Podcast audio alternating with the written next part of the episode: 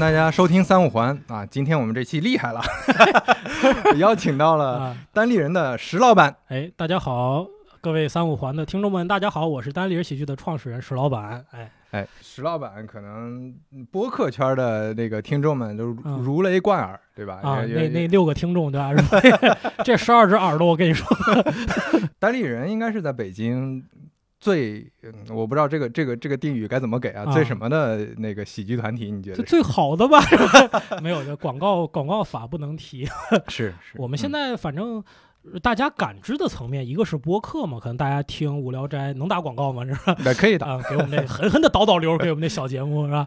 无聊斋啊，谐星聊天会啊，这些大家如果是播客听众的话，可能单立人这个名字会听得更多一些。然后线下，如果您是在北京地区的看现场演出，看我们的单口的演出，可能是单立人的呃规模会大一些。而全国其实也都有巡演，包括包括杭州是吧？？嗯，包括上海，我们都经常去。所以，如果是一个呃现场演出，喜欢看现场的脱口秀的，应该知道我们；如果看现场线上节目的呢，可能会知道齐墨、周奇墨、小鹿这些我们推到线上的这些演员啊。所以，呃，不知道整体的影响力是怎么样，但我估计我感觉我们现在的粉丝大概分这么三块儿吧。嗯，而而且最近在播客圈里，像无聊斋、像谐星聊天会啊，嗯这些其实影响力也越来越大了，对吧？是吗？哎，嗯谢谢谢谢。对，哎，嗯那我我们进入第一个我想问的一个一个大问题啊，嗯就是，嗯，还是挺好奇。当然我，我知道可能之前你接受采访的时候，还是还是聊过这个，然后我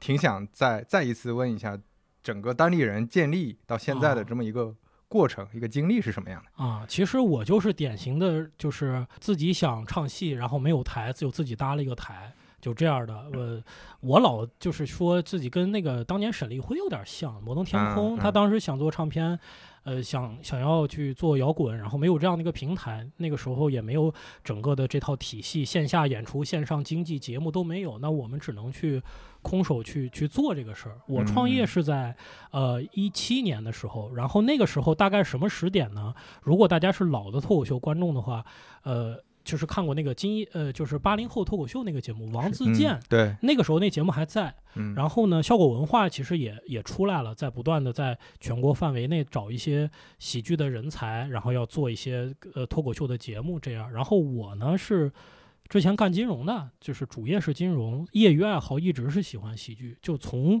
记事儿起，我就是一个喜欢说相声、演小品这种。我就发现嗯喜欢喜剧的其实有两种人，一种呢是喜欢听，我觉得哎呀郭德纲相声我特别喜欢听，什么什么电脑里边全是几百段这种。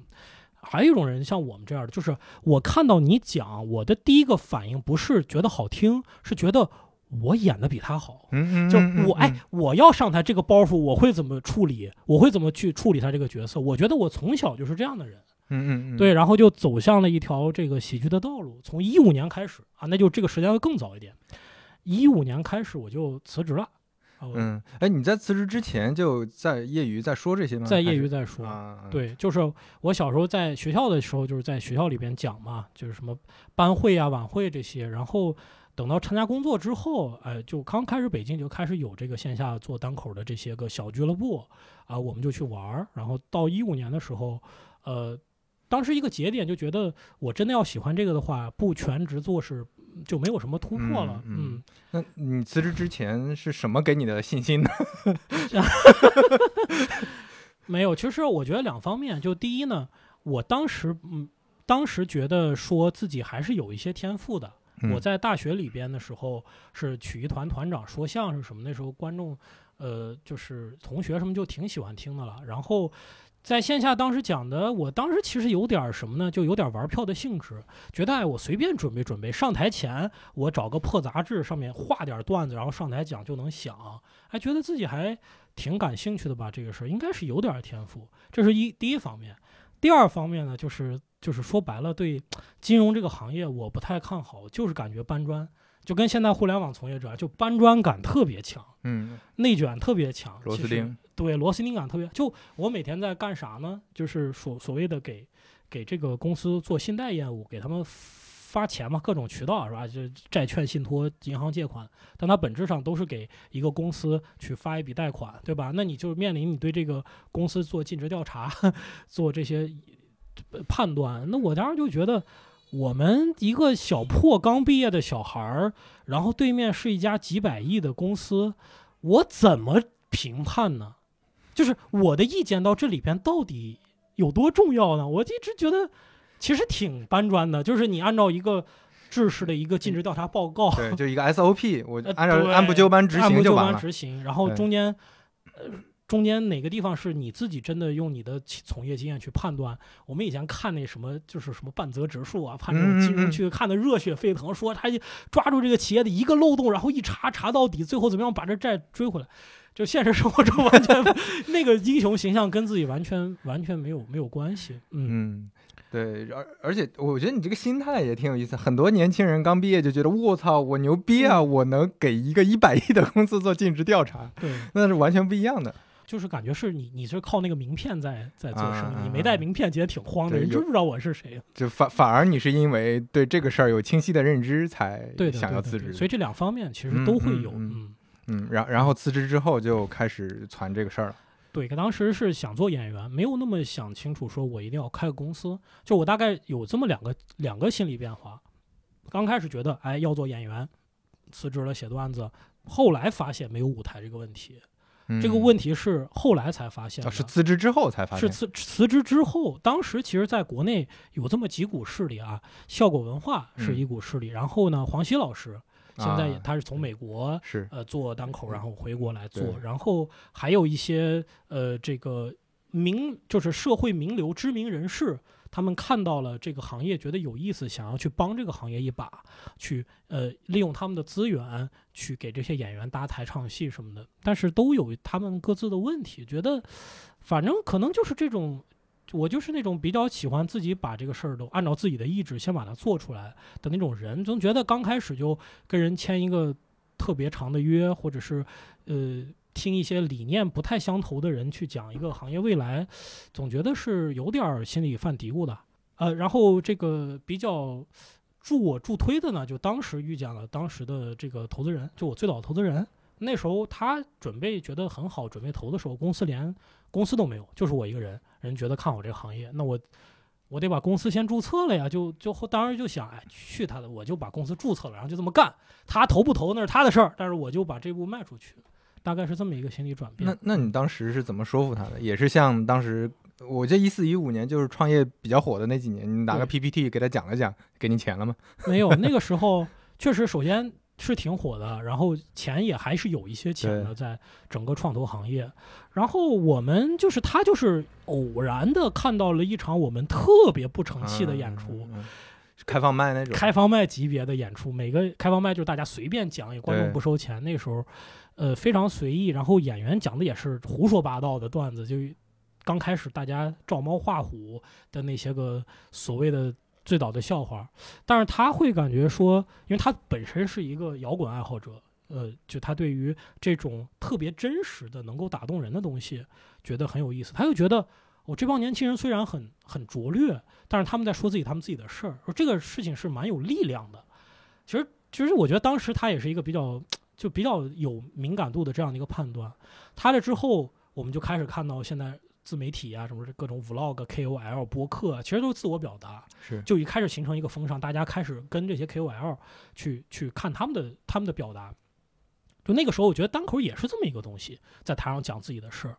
所以他他看到这一节跟我聊，等于他帮我去梳理了，呃，把这个东西上了个价值。然后我们就是演员没有想那么多，但是会觉得他似乎去给这个行业描绘了一个可行性的方向。他不再是一个说几个人攒个局、演个出那么简单，也是挺打动我的那个时候。嗯，明白。那那嗯这六年里发生了什么呀？就单立人是怎么怎么这么做起来？单立人怎么做起来的？我觉得就是一场一场演出做起来的，每场演出攒一点儿粉丝，通过这些粉丝我去卖更多的票，通过这些庙卖的票，我吸引更多的演员能够加入来单立人，然后我们又聚集了一波人。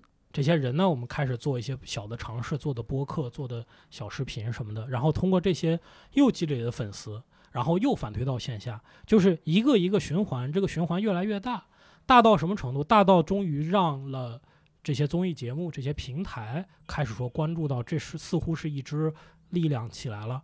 其实有点像当年的德云社，嗯，它也是一个自底至顶的这个过程嗯德云社，你说后来，呃，我们现在回顾起来说，当年凤凰卫视帮他们拍了一个专场的视频，包括天津台有一个主持人叫大鹏，嗯他在节目里边放了很多郭德纲的相声，嗯，让这个东西进入到大众视野。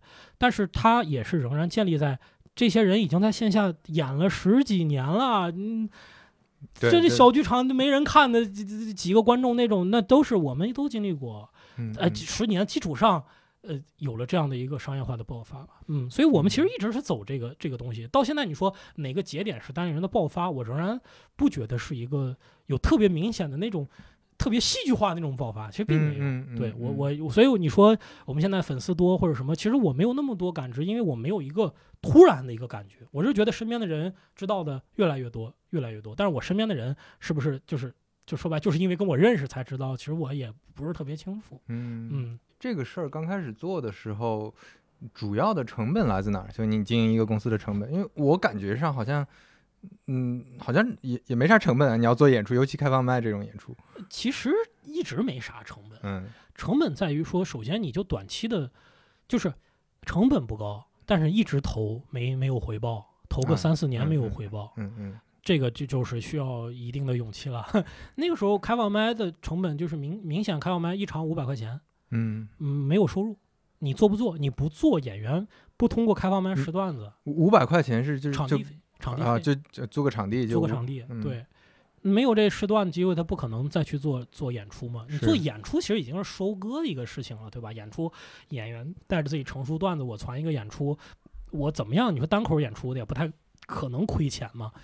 但是你那些演员哪来的呢？那个时候北京已经已经几乎没有开放麦了，就在这之前有一个虚假繁荣，好了一下没了，没了之后大家信心，包括演员和组织者信心一没，开放麦也不组织，因为开放麦是贴钱的。那时候我觉得，首先得把这个东西给恢复了，把以前散落在各地的这些个演员，我那时候就特别感觉自己像那个，功夫呃那个少林足球里边那个，这儿传一个人，这儿传一个人，人家干嘛呢？理发的说，哎，我们要坚持我们喜剧梦想啊，坚持你个头啊！呃，都穷到理发了，是吧？然后就传几个演员去找各种犄角旮旯的场地，再跟人聊，我们是喜剧人啊，我们脱口秀未来，人就是什么先交钱，对，就是有点这个感觉，就自己给自己打鸡血，嗯。对。那那听起来这这种商业模式感觉还是挺挺挺不一样的，跟你做一个什么消费品或者做一个什么其他的一个一个一个一个什么产品，因为因为你是要通过这种各种开放麦去积累经验，然后刚开始可能可能成本也不高，但是也没什么收入。那如果说能把呃那个个人的 IP 喜剧的这个 IP 做起来，那有影响力了，那慢慢的它会积累，它是一个积累过程，对就可能可能刚开始这是一个曲线吧。对，可可以说就是用一个特别装的词儿，就是在做研发吧。只不过你研发的，就是在培养演员嘛。对我们来说，我们这行业就是我经常给人举例子，就好像是你做一个乐队的夏天，你做一个什么成熟节目，你来的人至少他懂乐器，对吧？他至少是个嗯乐队。我们呢，就类似于做这样节目，人来了以后，先教他弹吉他，嗯对吧？教他识谱，然后你才能谈后面的事情。那个时候，我们的喜剧的从业者的底子就几乎为零，就就你得通过这样的场子，让大家有这个基本能力。嗯，嗯，对，因为因为这个感觉它不太像相声，它有有一个从小就有一个基本功的锤炼，可能很多人是那种我我我自己可能有点天赋，或者我说话很好玩儿，我嗯自己对生活比较敏敏感，能收集素材，但是有一些基本功可能还是要锤炼的吧。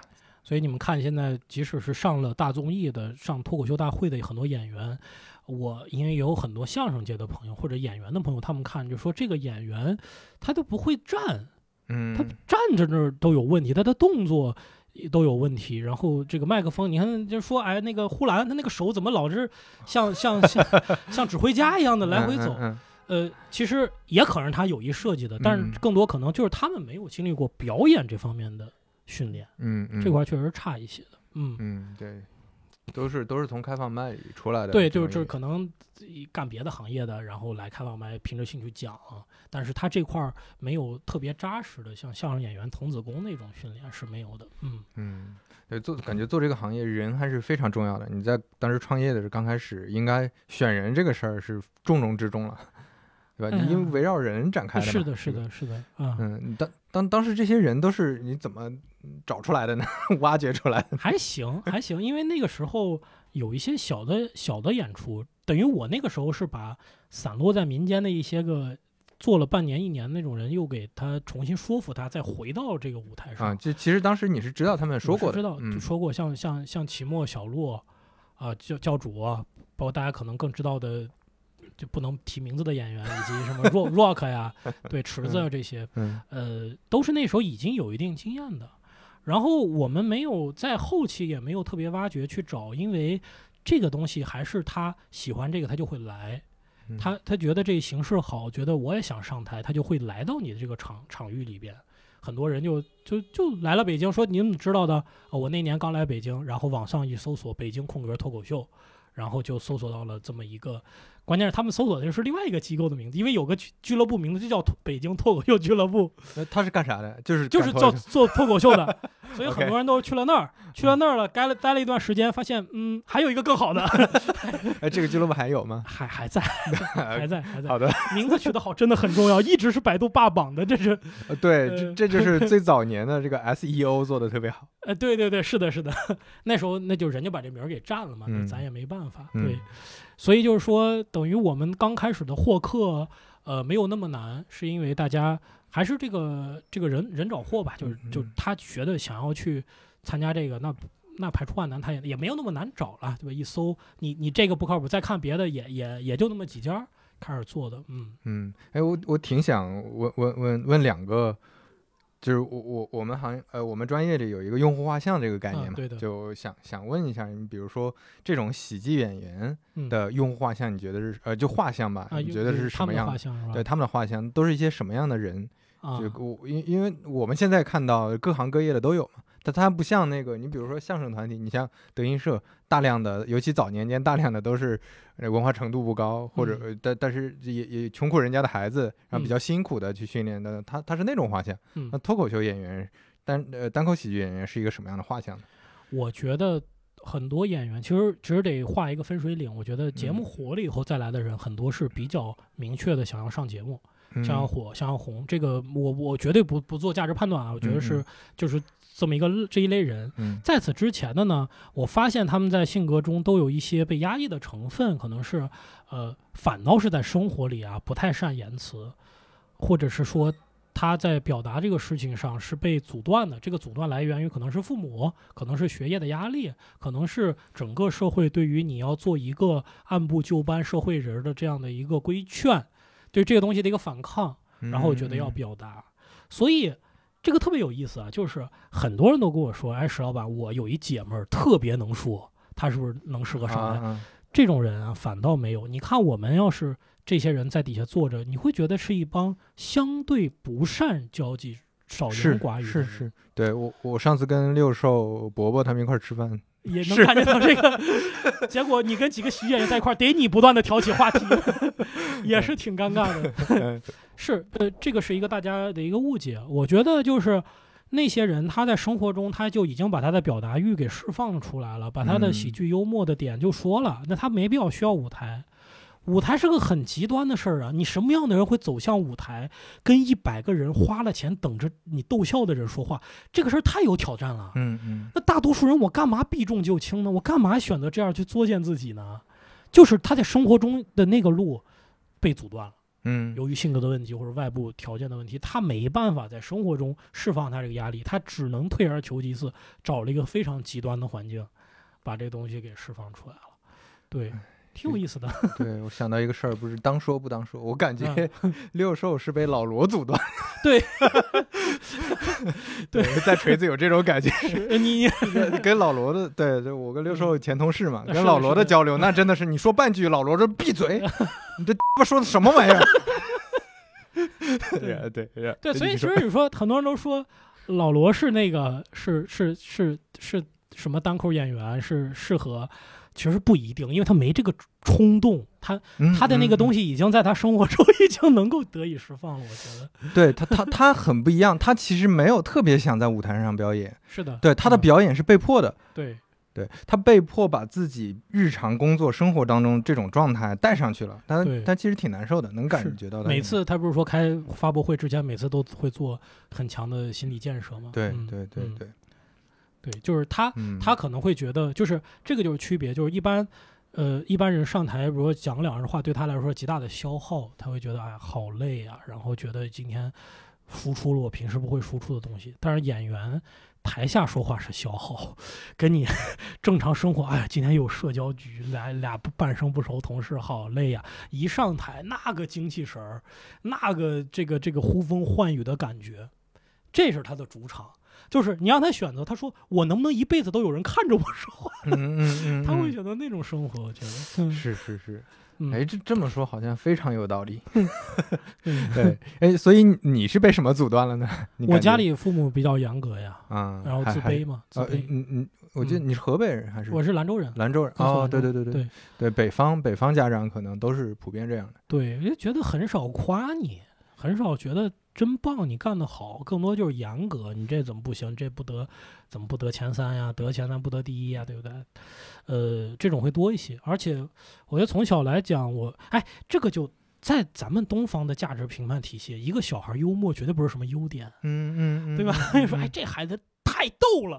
我觉得可能在在天津或者东北可能是这样的，是我们在西北不会这么说的。孩子就是好好学习，只有成绩，然后身体好可能与体育好可能是一方面，主要就是学习。这不是我爸我爸妈那个生活环境里边儿，对我就抬不起头来。对我是山东人嘛，对啊山山东哎那那个你也知道，对对对，所以所以反过来我，我我感觉我真的好像也是这样。我小学、初中、高中、大学也是说相声、演演小哦，品，是吗？对，啊也是搞这些玩意儿。然后后来发现没有这种机会上台了，我就写东西，就疯狂的写东西表达，嗯去网上表达。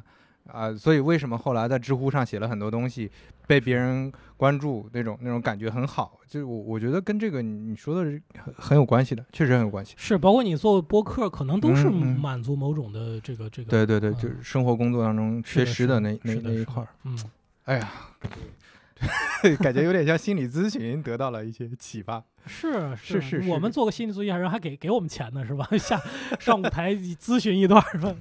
开心啊！对，哎，所以再再再到另一个问题，就是那你觉得这些呃脱口秀、单口喜剧的听众是一个嗯什么样的画像呢？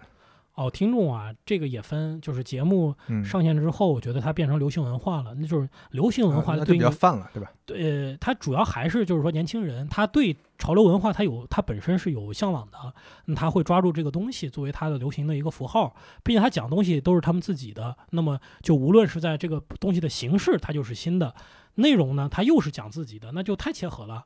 对我就要这个呀，对吧？我就要这些东西，嗯。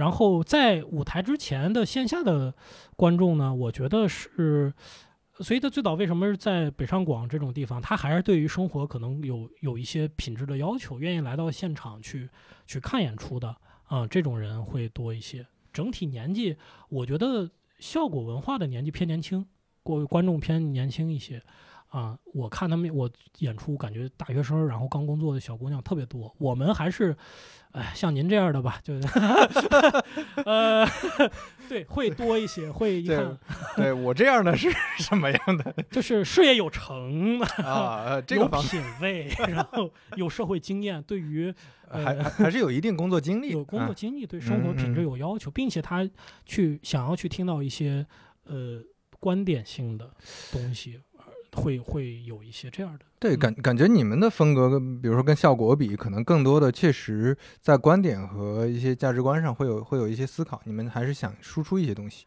其实都会有，只不过嗯是那个线上的平台把大家给限定住了。线上的的平台限定住了之后，再来的演员可能由于你这个限制，我就只能在这个框架里边再去写。这个就这是有点什么呢？呃，有点有点问题就在于说，我们惯常的应该是什么逻辑？就是我在线下什么都行，因为你是一个创作的过程嘛，什么都行。然后你有作品，之后你来到线上，那按照线上的这个规范，你去把你的作品进行一些剪裁，嗯嗯然后呢，你下了节目，你还是你，嗯对吧？我我我觉得，如果你是真的是一个喜剧艺人，单口喜剧从业者，可能更更多是这样的一个逻辑。那现在很多新演员，呃，他们可能是说我写这个东西的时候，就是奔着线上去嗯，的。就就完全是线上那种。，对，但嗯是你看你自己就把自己给限制了一道，你知道吧？嗯，就有点应试作文和真正你自己创作的东西对对，因不太一样。对，嗯，因因为如果看像像美国的那些脱口秀那些呃单口演员的话，很多其实是就我我们提到这个人，他很明确的，他有自己的主题的，就他讲的那几场，你就知道他在讲什么。有的讲女权，有的讲呃种族歧视，有的讲呃那个是什么社会问题，对，有的讲这个那个的，对。但是可能可能国内大家因因为线上这个太火了，可能会有呃这种影响吧是的。嗯是的，呃，我们有点儿现在的现在掉入一个不能叫陷阱啊，就是说可能是整个行业的瓶颈，就是说我不演员没法儿不不敢再做创新了，就是说我的我的所有的表达是跟线上那个东西的基准上浮百下浮这样的一个区间里，呃，所以就是我觉得这个行业再有一个大的突破，可能是有一种人上来以后他就胡说八道，完全嗯。脱离我们现有的脱口秀的这个审美价值，他又又不一样了。那时候大家觉得啊，那你看，其实任何一个行业艺术领域，它引领的就是那那个人，嗯，嗯他你现有的人就是在现有的序列产品里边加一点减一点，那有些人突破这个东西，对。这这个其实也挺难的，这是我现在为什么写不出来段子的原因。我给自己找找理由啊，嗯 总说哎，现在不上台写不出段子，是因为哎呀，我觉得我要突破我自己。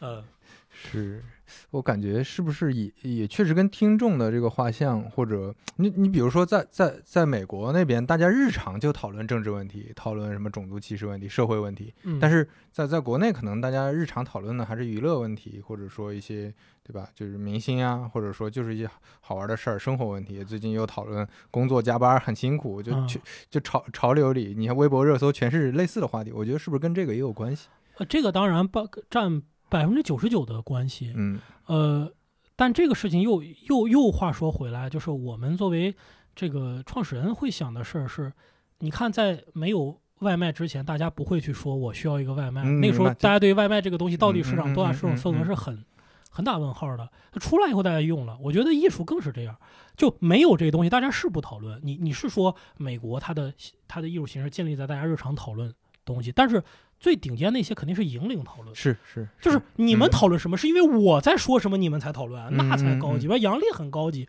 对吧？嗯就是嗯他引领了这个这个潮流，把是是是把平权的这个事情从平权主义者的这个圈子里边扩大到对我们每对个人，你每一个普信男，每一个男生，你都得正视这个问题，你被卷入了这个讨论。是对，是所以他们是在思想上面去去再去理解平权这个事情。那那那这个东西当然是杨笠带给他，当然脱口秀的伟大贡贡贡献呀。对，对，哎，这嗯这个说到这个，我觉得跟很多互联网产品做的逻辑也是一样的，就大家都在做类似行业的修修补补。现现在很多事情其实就是修修补补，对，但是你突然有一天，乔布斯说他妈的手机应该是这样的，那那大家大家就刚开始啊觉得就挺无所谓的，后来手机就真的变成这样，对这个其实很难的。嗯、嗯然后现在的现在大家会觉得那个才是手机，以前对那不是。但是当时说乔布斯是异端的，也是这些人。是是是所以用户画像，用户你去看他，真的就是你还是听自己的吧。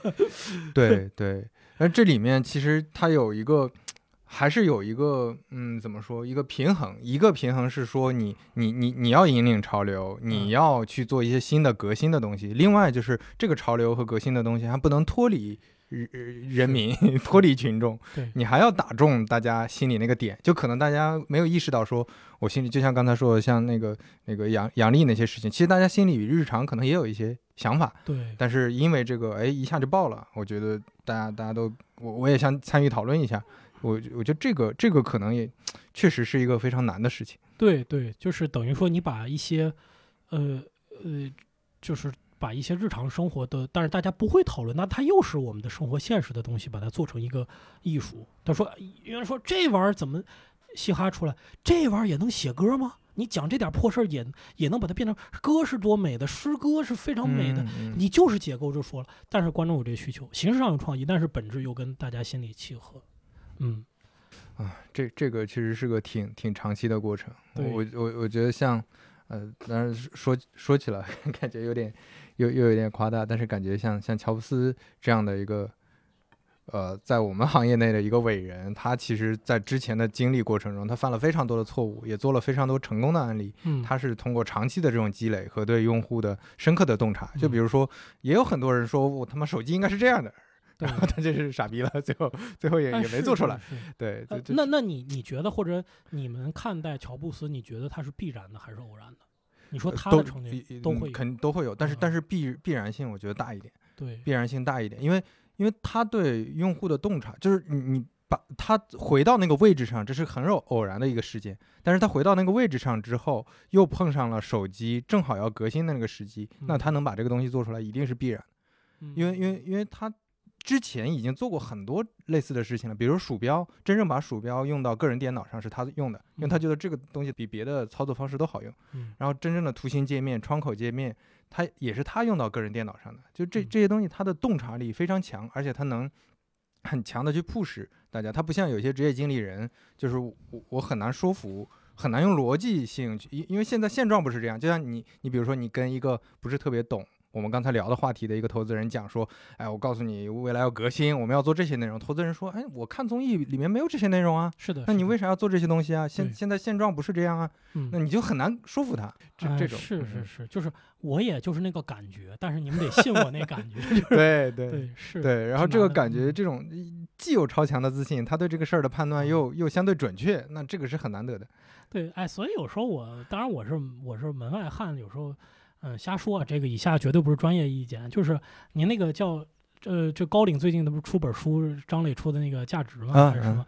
我总觉得这种东西落到文字上，就是他的那些判断或者是那种感觉是没法写出来的，写出来的总是会大量的失就是失真失真，肯定是是真的。失真的。对，就是除非你你你们你你去听一下他头委会的那些个语言逻辑，嗯，嗯听他们说话，跟他最后落到说，我觉得这是这是绝对是两个绝对不不一样的东西对。对所以我们现在其实，在学那个东西，学文字的层面，然后去思考说我怎么样去这东西能指导我做投资。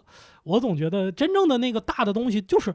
哎呀，我觉得他这能成，我就，哎呀，这嗯，感觉好，要不咱投吧？可能我相信他们在决策的时候，可能肯定有这样的成成成分在，但这玩意儿都没法说出来。对，就 这种这种信息的失真是非常明明显的。就你包括我我现在，我前两天还刚刚在极客上发了一发了一一句话，说鲁迅之前就说过嘛，怎么才能写通写好文章？他说要多读多看，千万不要去看什么叫文章做法这种书嗯，，对，这没有用的。我就是我我就跟着写了一句，做产品经理你也得多做，就就嗯像那个演员，你你看多少书，你没上过台，没有任何意义我就说你你那你那叫球迷，你啊。你跟我聊打球，我是我是球员，你是球迷，咱没没法聊这个事儿。对，但但是嗯就这这个的这这种书的价值是在你做的过程中，哎，你有个地方没开窍，你一看哦，他是这么想的，可能哎这个这个点触呃触动到你了，你受嗯启发了，这样就非常非常好，对，不大可能是拿那个当指导。我我当时写，我们自己也做教材喜剧方面的，我说那个东西的最大作用就是，当你成功之后，你看这个教材，你得到了印证。对就是哎呦，我当时就是这么想的，嗯，只不嗯过你书上有这个词儿不是我当时脑子里那个词儿，你那个名词不一样，或者是对哦，你这个更系统一些，你查漏补缺了我之前的漏洞，但是不会写的人给他一本教材，那一点儿用没有。嗯，对，一二年的时候我刚入行，那个时候我看那本产品经理的经典书，估计你也听说过，叫《人人都是产品经啊，理》嘛。对对对对，嗯那本书看的时候，你知道我第第一感觉是什么吗？看完之后，我觉得他妈都是废话，就是这种东西道理一看就懂，那你还用讲吗？你看那稻盛和夫的活活法，不是也啊全是会对对对就那感觉，。过了五年之后再看这个书，那我当时根本没看懂。是的，就是就是你看的时候，你只是在嗯判断说这个书写的逻辑怎么样，他这个事儿描述啊，好像就是这么回事儿。嗯，但是你你没有感同身知行合一嘛？你没有知行合一，没有任何意义。对对所以有时候会觉得呢，著书立传其实不是，就说白了。没啥用，就是真正不会让这个产品经理变得 better，嗯 don't make them 不会 better。不会不会不会的，这 就是在非常巧合的时候可能会会给你有一点，但是但是你拿这个当指导是完全不行的。嗯，像之前我我记得在有一个群里看那个王慧文，你知道王慧文吗？哦，美团的华的那个，对对，那个美团的二号人，是呃，不是不是，他他在有有一个群里就提了一句话，当时大家嗯在聊，说那个各种各种呃那个公司的传记和人物互联网这种人物的传记，他就嗯说不要看这所有的传记，就嗯这里面失真的东西特别多。他就说之嗯前描写美团的一个传记，其实失真的东西太多了，就你啊你不跟当事人聊，你是不知道当时发生了什么的，这又是另一个书的问题。对对，就是对呀，这个我老觉得咱们有点儿一叶障目。咱们今儿四个人开会，开完会每个人写个会议记录，明儿看吧，四四个版本一个都不一样。嗯对，对你说当事人自个儿写都对不上，你再过了五年六年来一个财经记者给您出本传记，他能一样吗？太只能是当个当某个角度去看一看了。嗯对对对对对。嗯，哎，我们怎么聊到这儿了？聊这么专业，我对不起，怪我跑题，我提到了高领，提到了产品经理啊，当时是啊，说画像来着，说画像，对对对对。你觉得做好一个喜剧人所需要的最最重要的特质是什么呢？我现在觉得呀，多洞察，多洞察生活，多看点儿，多看书。你看，咱们又说 diss 的书，又说看书，呃，多多感知这个社会、这个世界啊。对，就是因因为我感觉做做这种作品，其实还是来源于生活中的，更能打动人。就啊你硬憋，你你根据那种什么那个创作理论，就反正反正包袱它总是有创作理论的嘛。你根据创作理论往里塞一些东西，创作嗯出来的和你生活里面碰到的，是你稍微修整一下的那种，对我，我今天早上跟他们改段子的时候还说到这个问题，就是说他们想写一个短剧，写一个就是说这是一个综艺节目，但是大家比什么呢？比谁头发短，这比谁秃顶，然后大比拼，然后之前他们还会 diss 啊，说你这个头发真好，你这头发比我的长，我的你这头发比我的短，我的多短呀。你这个这个东西，他就写到这儿没了。我说，你看这个在喜剧结构上肯定是成立的。它是一个什么喜剧结构？就是这是一个混搭或者说一个恶搞嘛。你把一个正常呃综艺节目里边比拼的环节给它恶搞成了一个比拼谁的短。但是为什么这种段子写出来不会好呢？因为它对现实生活没有关照，嗯，嗯你没有在调侃、讽刺、共鸣一个生活中大家都会点，你只是在借用喜剧中的错位。同样的道理，为什么谐音梗大家这么反感？嗯，有很多好谐音梗，但总体上谐音梗为什么它不再说生活中的事儿？对它是虚虚构的，它完全是一个虚构的东西。对，就是它的它的功利性特别强，是的就是就是就就是要为了逗你笑对，啊就是为了挠吐挠 VC 的段子，挠你痒痒，对对 对，对，就是为了笑而笑。那嗯你无当然笑很重要，但是你不说，我们生活中大家聊天笑，什么时候有多少次是因为谐音梗？就是因为生活中我们交流的时候产生了喜悦感，那就笑了。那你你好的喜剧作品一定是还原这个东西，才才更好一些。嗯，是，所所以你觉得，嗯，更多的生活经历和就收集这种生活素材会是一个非常我们发现其实技巧的方问题都能补，嗯都后天能补，但是前提对生活的感知，呃，很难补，很难靠一两节课补上。对，石老板，你现在的日常个人生活状态你满意吗？我满意。还是满意比比比就是能达到你一五年之前辞职那个时候的预期吗？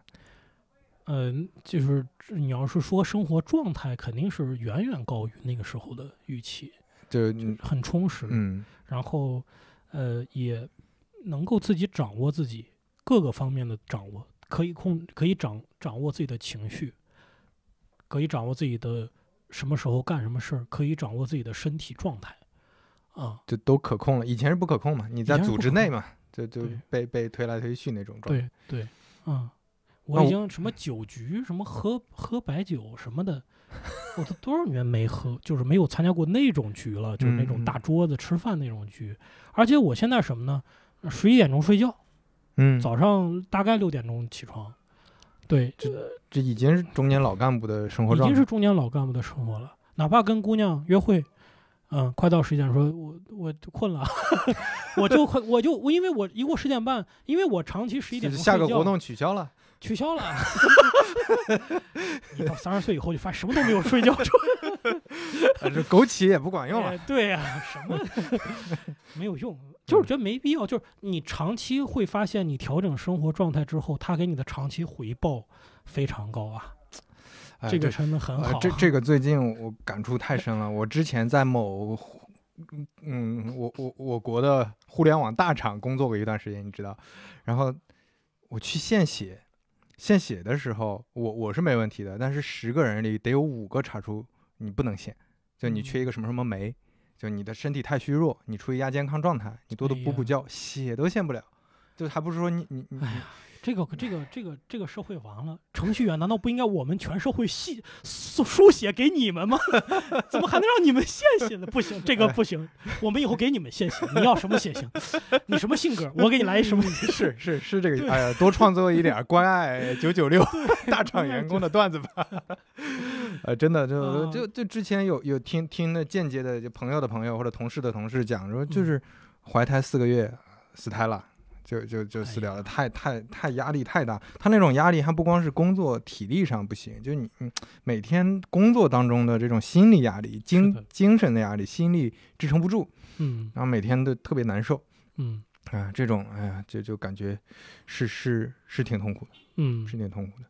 就是这这种痛苦，其实刚开始我觉得年年轻一点还好。你说你嗯刚毕业，二十二岁到二十六岁之间搞几年这个对对吧？赚点钱嗯是吧？那那个那个拼一拼，到到之后，但是你如果一直五年、六年、七年、八年、十几年，到后面很快，就我就感觉 我现在这两年体力就很很多时候是撑不住。就嗯动不动以前可能你你着点凉一天就好了，现在不行，现在两三天可能才能缓过来。嗯对，这种是对身体的感感觉在在在变化。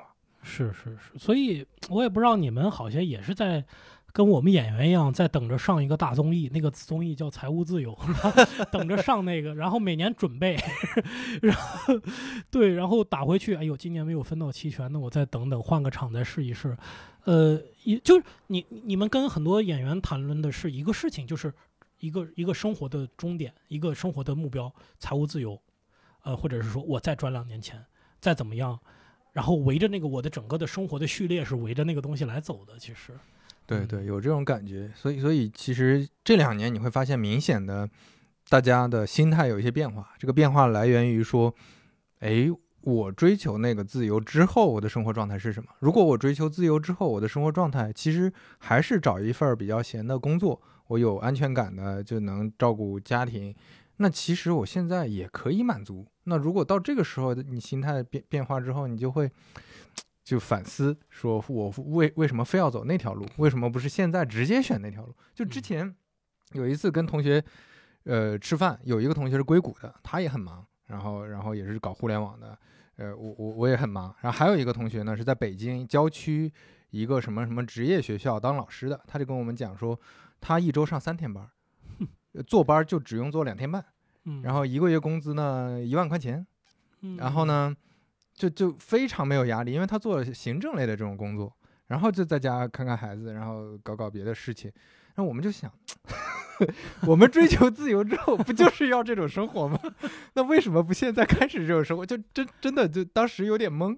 哎，还是但但你身边有没有那种真的追求完这个生活了，财富自由，或者是他呃辞职闲赋闲了？你你你看他们的生活状态，你觉得他们好吗？他们嗯找到嗯新的、能找到新的社社会价值意，义吗？这这里面就涉及到说有确实有几类人，嗯有一类人呢是完全没有想清楚的，就大家都在追求，那我就去追求。但是你如果奔着说，比如说你你脑海里奔着说赚两千万去，赚五千万去，你一旦赚到下一刻你就空虚了，嗯你一定是空虚的，因为你赚到钱了，你的目标就是钱啊，嗯，那你你就不知道该干啥了。这这种这种这种这种朋友会很慌的，然后他为了消解自己的恐慌和焦虑，他就会定一个一亿的目标。哎呀，对，就就就就，或者说定一个我要继续拼命，我要继续再再怎么样，就赚赚的更多或者什么，因为因为嗯。身边听过有一些朋友或者朋友的朋友，就是身价已经好几亿了，那还是在拼命，因为因为因为身边他总在做对比，然后他那个对比的东西呢，就是就是这个这个这个这个钱，或者嗯。说这种这种更自由所谓的更自由的状态。嗯，还有一波朋友呢，可能呃想的相对清楚一点，我我正在努力往这个方向掰，就是你想的足够清楚了，比如说相对自由之后，我做我喜欢的事情啊，我去说说开放麦，我去写点东西，嗯我去做一个什么什么样的这种可能赚钱少一点的这种这种职业，但是我能满足我的个人价值，呃，这这种这种朋友相对就就就就会好一点。你像那个之前，呃，那个郭宇字节跳动很火的那个财务自由那个那个程序员，他就在日本开民宿嘛。但是那嗯那个东西就不怎么赚，他要开民宿的时候疫情了嘛，就很 很难。但是啊但是其实他不缺钱了，那他嗯就可能在那很享受那个状态，就看他朋友圈天天就发，哎，我今天又到日本哪儿去转了一圈儿，这边的民宿挺有意思的，我嗯在想我怎么做我的民宿等等等等的。就你看他那个状态，他还是比较舒适的。那这这种朋友就整体还 OK。嗯，对，还有一些朋友呢，就嗯，你能知道他永远自由不了，他在这个路径上就非常痛苦。对，就是他非常痛苦有时候他自己的心里过不去过不去那个坎儿，就是就是这样，就是我真的觉得挺可怕的。我们这帮人是觉得为了梦想放弃了社会呃序列里的生活，来到这儿，发现来到这儿以后呢，又出现了新的竞争和内卷，嗯新的这个按论资排辈和这个一个一个的一个一个的那个目标感。嗯对吧？嗯哎，呀，我演了五分钟段子，本来就哎呀，我五分钟段挺好，挺开心。那你有人演十五分钟啊，有人开专场、嗯开巡演，有人去上节目，有人上了节目能得前三，你就上了一轮就淘汰。哎哎，就是哎呀，我发现我们太太喜欢 给是给给弄一个框架了。是是，就哎，我觉得这个可能就跟我们这几代人的那个从小的教育是不是有关系？挺有关系的。对呀，那想想还挺吓人。你你说这这种论资呃也不叫论资排辈儿，其实是一个，对吧？大家内心里内化出来一个阶级，对吧？在每个行业里，这个就就跟那个阿里，大家一上哦，你 P 八啊，你 P 十，我操，这种嗯感觉，这不这不一样吗？这种这种感觉还是挺糟糕。你像嗯在在美国。嗯，或者在西方一些文化、一些国家里，他大家其实不是特别在意说这种比较，就是一个单维度的比较，可能是多嗯维度的。但是你这个人一一事无成，大家可能呃评价会糟糕一点，但是还是多维度一些。是的，是的，嗯嗯，嗯，我们这一代人整体的这一代人面临的这个大的大的题吧，这个 problem 吧，就我们看这一代人整体能不能把它解掉吧，真的不是一个两个人能够 跨越的问题。嗯，对，就你你自自己跟自己能不能过得去嘛？是的，就是你你你嗯能不能，就很多人的嗯这种这种呃追求或者这种预期、这种焦虑，都是源于可能大学毕业那一刻就决定了的。你能不能嗯在这工作的这些年把它调整好？嗯我觉得还是还是挺难的，非是是常难。我身边很少有朋友能能能跳出三界外能对够，但是这两年大家调整的相对好一些，是因为啥？是因为现在这种自由的故事不多了。也不多了。对对对对，我们以前一直想的是上去怎么下来的问题，现在可能上都上不去了，就往下推着，那就大家都往回倒吧。对对对。对，呃呃，你你从一五年之前那个那个状态到现在，你收入是不是还是低了不少？呃，低很多呀。我等嗯于从去年开始收入才变到跟之前正常吧，之前一直是没没收入嗯啊，就是我创业拿到投资之后，就是我不负债了，也就是也就是到这个水平，然后没啥没啥收入啊。对，你在什么？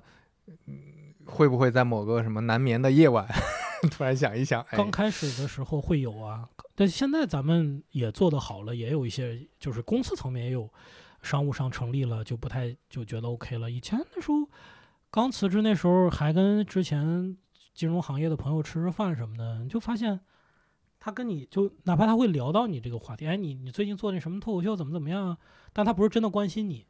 他席间聊的还是他金融圈那些事情啊，嗯嗯所以你当时做着觉得很很脱离这个 这个话语体系，然后而且那时候最穷的时候啊，没有没有收入，什么就真的点菜吃饭不敢不敢点不敢吃特别好的，对，然后有一次就印象特别深，虽然不是一个大事儿，但是就那时候感觉有有触动，就到一个酒吧演出，我都这么演出了，买一杯苏打水，然后要我二十块钱。二十块钱一杯苏打水，好贵啊、关键他，你想我这苏打水，就是那屈臣氏，你都不给我一罐，他打开了一罐苏打水，把它打开了，然后给我倒了一杯，就剩下最多剩个四分之一的水，然后他把那个杯子给我了。我当时就崩溃，我说这这我二十块钱就买一杯，你不得那点儿，你也不能再你自个儿喝了吗？难道就给我不就完了吗？啊啊，有有时候就人就容易被这种小事儿突然一下就哎呀触到击这个程度，中了是吧怎么就活成嗯这副模样？嗯，偶尔会有，嗯嗯，那那就是那那种那种焦虑缓解了吗？但是最近你有没有在 某一个不眠的夜晚想到说，哎，还有别的，比如说效果，呃，他赚的比我多，就这种焦虑呢，会不会有？呃，从来没有因为效果赚的多比对我造成焦虑，因为还好，就是整个业务上面我们会跟效果是其实是一个打一个差异化，就在生态上各有各的位置，所以这个倒。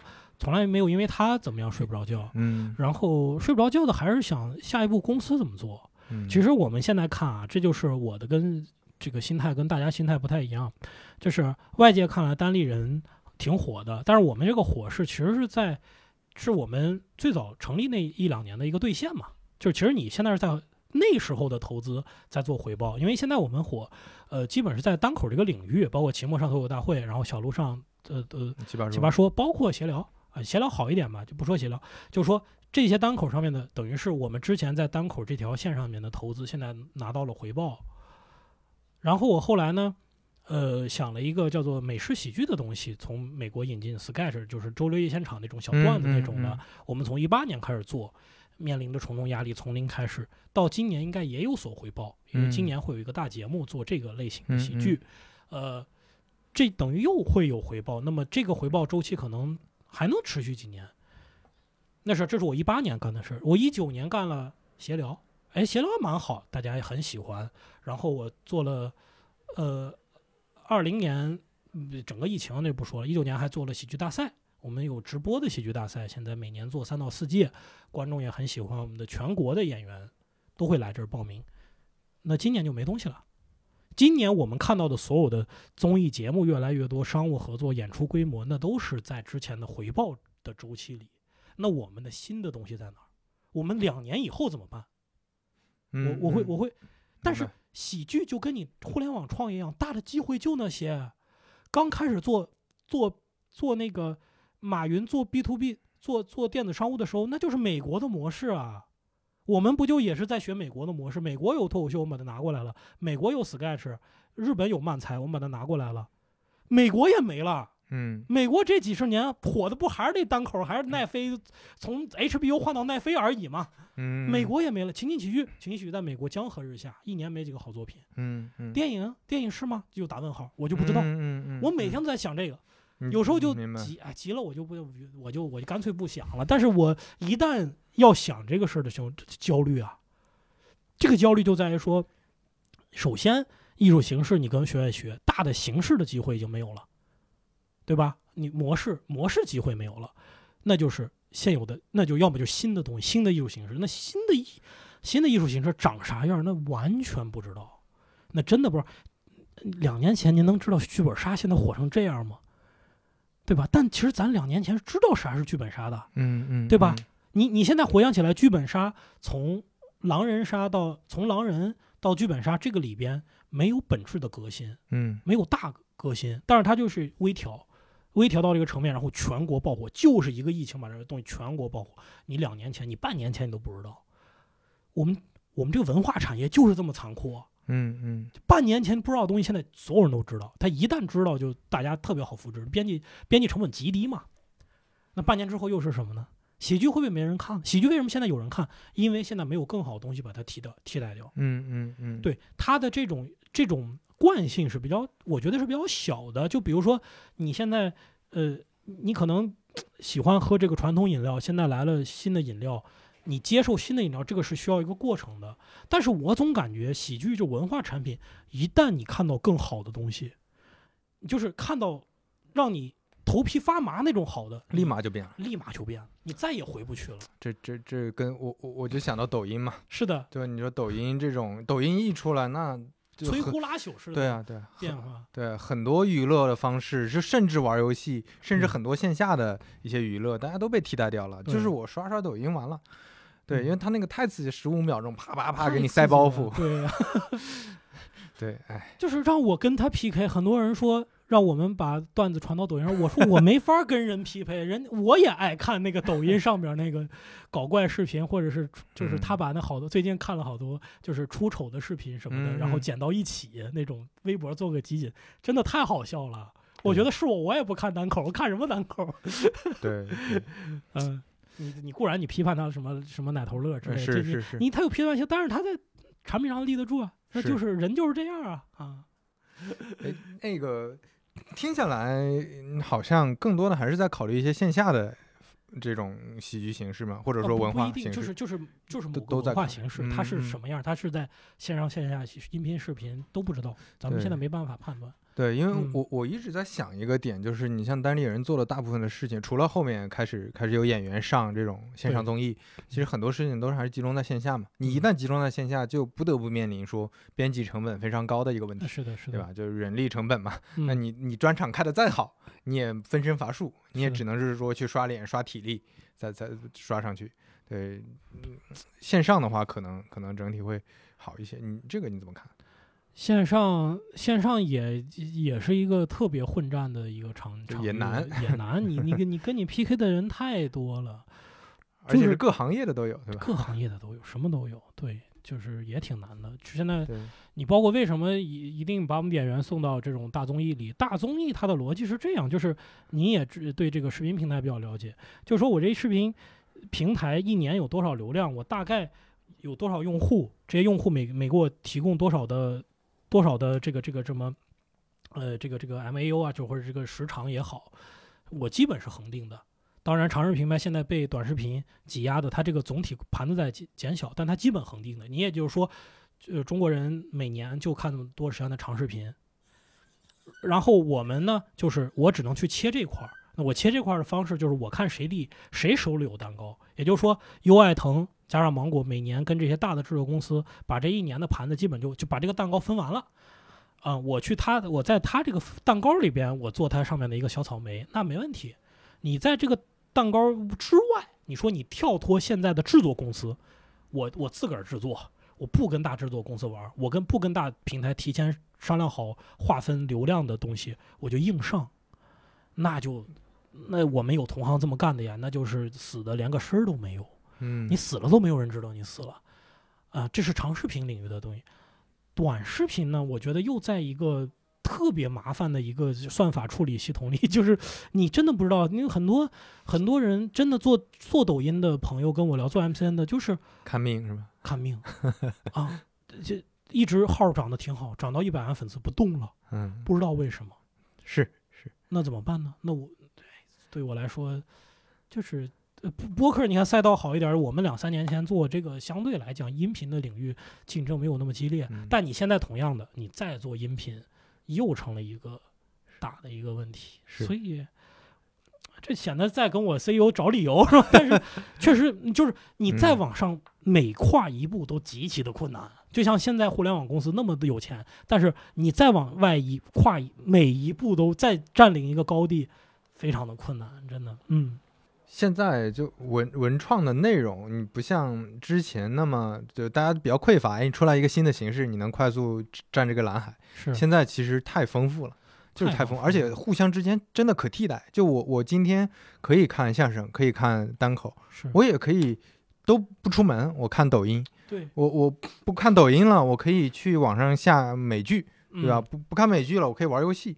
是就是这种互相可替代的东西太多了。太多了，消费太空前的发达。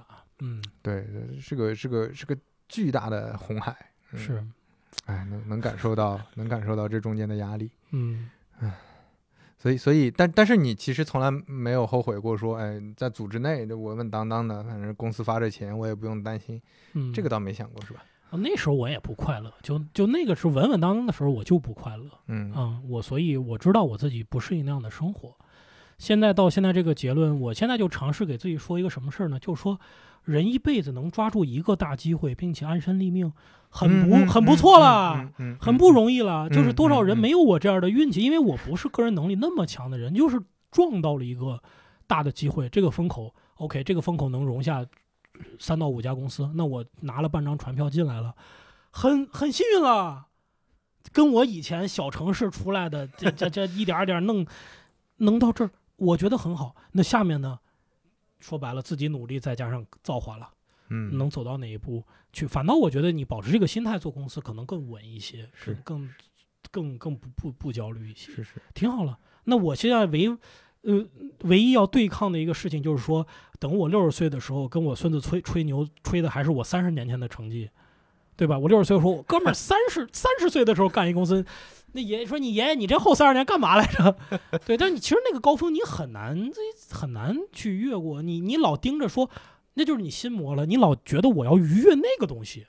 我觉得单立人成立后做的任何事情，他都他都不如单立人成立本身要更。更大一些，对我在我心中更大一些。但你老盯着说我要我要重现那个，那就把自己玩死了，你知道吧？就是心魔嘛。就是你说很多人永远跳转不出来这个这个他的这个这个预期，那没有必要。我就不我就我肯定是没有办法做到像我刚才说的那么坦然，但是我努力在往那个方向去走。嗯，对，就至少认清这个现实，就是你的狗屎运用掉了。啊，给你一个额外的命，再来一个更好，但是不来，那也就哎，对对对，也就也就可以了。大多数人一辈子搞搞不清楚在哪，糊里糊涂就死掉了，很有可能。是是是，嗯，哎，你说这个，我我我也我也我也是这么觉得。就很多人说，我操，你你你整天觉得。怎么不做一个微信出来呢？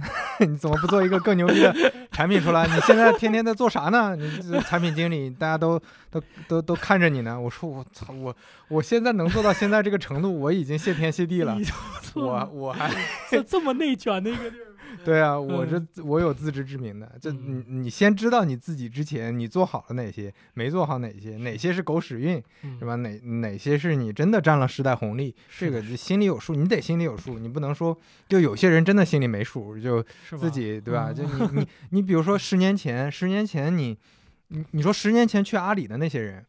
都是什么人？就比如说浙大的不会去阿里的，复旦的不会去阿里的，啊去我操民企，这个老板跟搞传销的似的，谁去啊？然后一零年你去，现在你家产至少五千万，因为一零年去是原始股，那个时候的早期期权非常值钱的。然后然后二零年再去阿里的是阿里的是什么样的人？清华的都不好进去的，说实话。清华的都不不大好进去，就随便随随便九八五都是顶尖的拔尖的才能进去。现在都能看到什么斯坦福、麻省的什么的往里进。对，那这些进去，你再过十年能赚到五千万吗？赚不到。他们现在，比如说现在进阿里人还有还有任何的期权吗？有有可能有吗？呃，还会你要熬，就跟国呃央企那打工一毛一样。就按照 P P，你要你要运气非常非常非常好，你两年升一级，三年升一级。等你升到能拿五千万的那个级别，二十年过去了，我的天哪！就是就是就就时代不一样了。但是你要是说你一零年进去，我牛逼，我当时选择的好，我厉害，就他们这些麻省也不厉害，就是你说这没意思，说这没意思。所以你看，我爸当年还不让我辞职创业，我我他当时觉得你这是为梦想发烧疯了，你这是嗯什么逐梦青年？你看我现在在事业上面，我也。你说你你你直接让我干那事儿有什么好啊？有什么？但是说不定在另一个平行宇宙有另一个石老板，就没做起来。对，然后啊，那个这当然是当然对吧？当然可能。对，所以这这个说不好说不好，说不好。但但是我觉得我们能做到的，就在我们当下的这个时间节点上认认知清楚，我们做更好就完了。所以你看现在。有时候替那些鸡娃家长着急，就是你看，你明明知道现在内卷成这样，大厂都是顶尖，都进不去，但是他们培养孩子还是按照这个方向去发展，还是让你去从小就加倍学习，然后最后你到底儿了去剑桥、斯坦福，回来以后给大厂打工，再熬二十年拿到五千万，就是这这个路径现在已经是这样了，但是他们还是会让孩子，我觉得应该让他们训练运气。从小锻炼他们的运气，是吧？如果 抓抓运气的那个能力，对，就是这个啊，抓阄儿，整天练抓阄儿，从小开始。这开玩笑，但就就挺挺挺可怕的。对我，我前几天我还在看了会儿那个小舍得啊啊，最近挺火那个剧，那个剧讲的就是那那那那个剧的原著原著作者，那个那个那个作家，他他就说有一天他跟那个朋友聊天他那个朋友是一个。企业高级白领就非常高级的总监或者总裁那种级别的，就跟他聊天，他就说我的家庭教育上非常难难受，难受的点在于他刚开始想的就就就是你想的这样，我这鸡娃干啥呢？我有水平，文化程度高，我我对孩子教育的认知也非常高级，我不像那那些人一样，我非要上好的这个那个。结果后来他开家长会，去问了一圈，他们班里只有四个小孩，包括他家孩子没有上培训班。这个时候他就开始有一点点，那是不是真的不行？然后到后来又了解了一圈，然后加上身边所有人的压力，最后哎还是给孩子报了一个培训班。嗯，慢慢的，他也要嗯逼自己花一些精力在这些孩子的课外辅导和孩子的这上，慢慢的他就变成了一个鸡娃家长。哎呀人，那人是社会价值的总和嘛，你只有你就搬到搬到我们兰州啊，对吧？你你你你整个人迁移过去，把你现在的生活圈儿斩断，或者是像你同学一样，这个我们就北京郊区住在，我们就住在这个那个那个氛围里边儿，其实也也就没事儿了。但是你又在这儿，你又要你一方面吃着这个社会关系带给你的红利，你又不按照这个社会关系的运营规则玩儿，那怎么可能呢？那不得治你吗？对吧？这系统制裁你，对。嗯所以所以这个。我觉得最重要的还是自洽。之前我我都我都忘了哪几期，反正跟嘉宾聊的时候，我我最后就还是总结到说，你得自洽，你得自己想明白这个道理，你别今天想呃这样不行，明天想哎还是那样吧。是是哎，这这个没办法，就是人生就是就是在这个过程中的。对对，嗯，我我感觉聊了挺久了，咱们进入进入最后一个话题。好哎、就是最近石老板有没有看到什么比较推荐的书或者电影？啊，这个我我总是特别害怕这种环节，就是感觉在这样一个消费文化这么这么发达的年代，给别人推荐是一个挺挺得小心谨慎的事儿嗯啊。我反正我就是推荐不敢说吧，我就给大家说一下，我最近看了一个电影叫呃背靠背脸对脸，这是一个特别哦，那个九五年那个老片儿是吧？对九四年牛振华老对师、对对，去年底刚看过。啊是吗？哎这么巧哎哎，对对，这么老，的片儿哎，那你是怎么突然会看这个电影？我我也忘了，我就哪天刷到有人说你一定得看看这个电影。这个电影虽然拍的早，但是这里面对人性的描写，对那个社会呃关系的描写非常好。是，就是他们现在评价是什么中国版的纸牌屋，其实是的，嗯，嗯而且很多细节，你想想，就是细思恐极的那种那种东西很多的。然后你光你看解读，你想象不到三十年前的电影它的细节处理的这么好。是是，对，呃，就反正呃，核心讲官场，当然官场底下是人性嘛，大家可以去看一下。我觉得好，一个是这个，当然我作为呃，因为我们其实口头艺术吧，口头对口头的东西很很多。我发现就是就是中国在大片儿时代之后，大家整个说话的方式不一样了，就电影里边人叙述叙述一个事情的东西不一样了。嗯呃，他们那个时代的说话很很很生活，可能我我觉得。嗯，我嗯我觉得可能跟他们线下就是正常生活中的那种说话体系是是一致的。呃，我是在想说，能不能找到一种更更我们更能接受的一种更浅白的一种说话的方式。我曾经跟呃就是外国朋友聊，我说你们的电影里边，电影里的人说话和你们生活生活中说话一一不一样？他们说基本是一样的。就是电影里边人说话的整个状态和他们生活里，但是咱们国家呢，就影视剧的说话跟我们发就是完全不一样，是是完全两个体系，感觉是线下的在在生长，线上的按照线上在天上沿袭它的那个产品逻辑再往下走，嗯嗯嗯它并嗯不是不断的关照现实，关照现实，它是关照它以前的线上的作品。那所以我又回到说九十年代我们刚开始改革开放拍那些作品，其实哎发现不是这样说话的，是一种完全呃更加切切实的一种一种语言体系。我在想，我们以后写东西能不能够呃像那样，就是我这个话我是怎么说的，我就怎么写。嗯嗯嗯，所以给大家推荐就是说不一样的中文吧，或者不一样的一种表达，大家看看有没有会有会有没有感觉。嗯好。嗯现在生活状态，比如说你每天的时间，或者说你几种工作内容，然后你这工作内容一般怎么分配时间呢？呃，每天大概会拿到两个三三三个小时以上去看呃闲书，就是闲书包括了小说、文学、历史，或者是看电视剧，这个我也把它归归为此类。你看小舍得，我是看那个什么《三十而已》那个我也看对。对，看《三十而已》，对，就是就是说白了了了解了解社会，是啊、是我们其实不太了解这个社会啊，然后，然后会有一到两个小时时间是看业务相关东西，看嗯产品经理啊、创新者的，最近看那什么创新嗯者的窘境啊，嗯对，包括这看组织的组织方面的东西，就是这些，但这个比例可能以后还会再缩短，我觉得越不要再多看了啊，就是结构就那些结构，然后。每每天大概会有那么一两个小时是想内容这块儿，想内容包括自己想自己的作品，然后跟别人开会帮他想他未来写些什么、演些什么，然后包括做什么协聊的策划，这也这也算这几块儿。然后呃，每天会有，其实那个就最短的时间，其实反倒是处处理公司日常的这些事情，就是临时定一些策略，或者说我们嗯。就是上线一个产品怎么去怎么去打之类的，就其实那个很短。我有一个我的王慧文，你知道吧？就我合伙人特别靠谱。嗯嗯，对对对，基本上运营的事儿完全不用我我管的。嗯嗯，大概就是这样。演出完全不演了啊，我也就写不出段。就是偶尔上上闲聊。啊，对，偶尔上闲聊。嗯，大概就是这样吧。嗯，好嘞。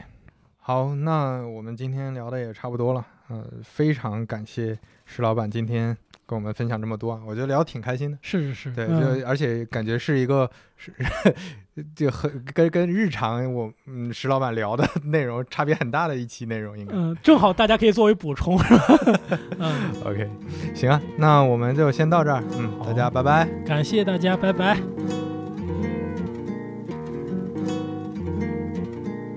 当台上空空如旷野，台下泱泱成大河，崇拜。回味、高潮、眼泪，都有些不合时宜，或者说这里需要一点灯光，对，就照在那儿，再往右一点，不，再往后一点，不对，就照在那儿，舞台正中央，舞台正中央。零零碎碎喊万岁，熙熙攘攘排着队，一束追光照在身上，全民失态无人喝彩。零零碎碎喊万岁。